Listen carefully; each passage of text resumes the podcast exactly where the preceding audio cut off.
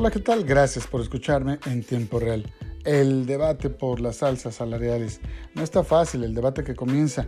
¿Están en condiciones las empresas para aumentar salarios? ¿Acaso los trabajadores, muchos de los cuales han cobrado salarios incompletos, no necesitan más recursos para afrontar las dificultades que se profundizaron con la pandemia? Claro, ambos planteamientos son válidos.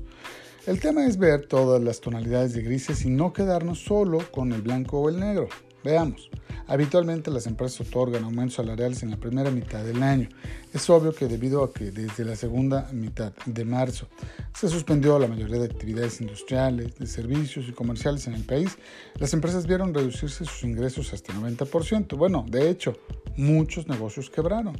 En Pueblo fueron despedidos 40 mil trabajadores y en el país casi un millón. Muchas de las empresas cerraron, 350 locales comerciales ya no reabrieron en Puebla, restaurantes como Sanborns dejaron sus instalaciones, como por ejemplo el del Paseo de San Francisco. Se acordó que las quincenas se pagaran a la mitad, muchos hoteles cerraron, aún no abren y despidieron a todo su personal. Entonces, en ese contexto y considerando todo lo anterior, ¿Es correcto que los trabajadores exijan un alza salarial? Yo diría que sí. Y también diría que cada empresa Solo, solo lo sabe cada empresa si puede o no otorgarlo. No es un tema de sector o simplemente que el Consejo Coordinador Empresarial diga, no podemos aumentar y los sindicatos exijan, sí, pueden háganlo. No, no es así. Debe ser como le hicieron muchos, negociarlo en cada empresa, con cada sindicato porque la situación de cada sector y dentro de ese ámbito cada empresa es diferente.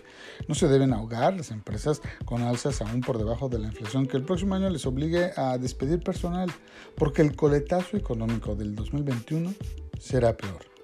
Y no pueden los trabajadores pretender que la profunda crisis que vivimos no afecte a las finanzas de las compañías. Es un tema bilateral de ida y vuelta, pues, y que reclama gran responsabilidad. Muchas gracias. Nos escuchamos el lunes. Que tengan un estupendo fin de semana.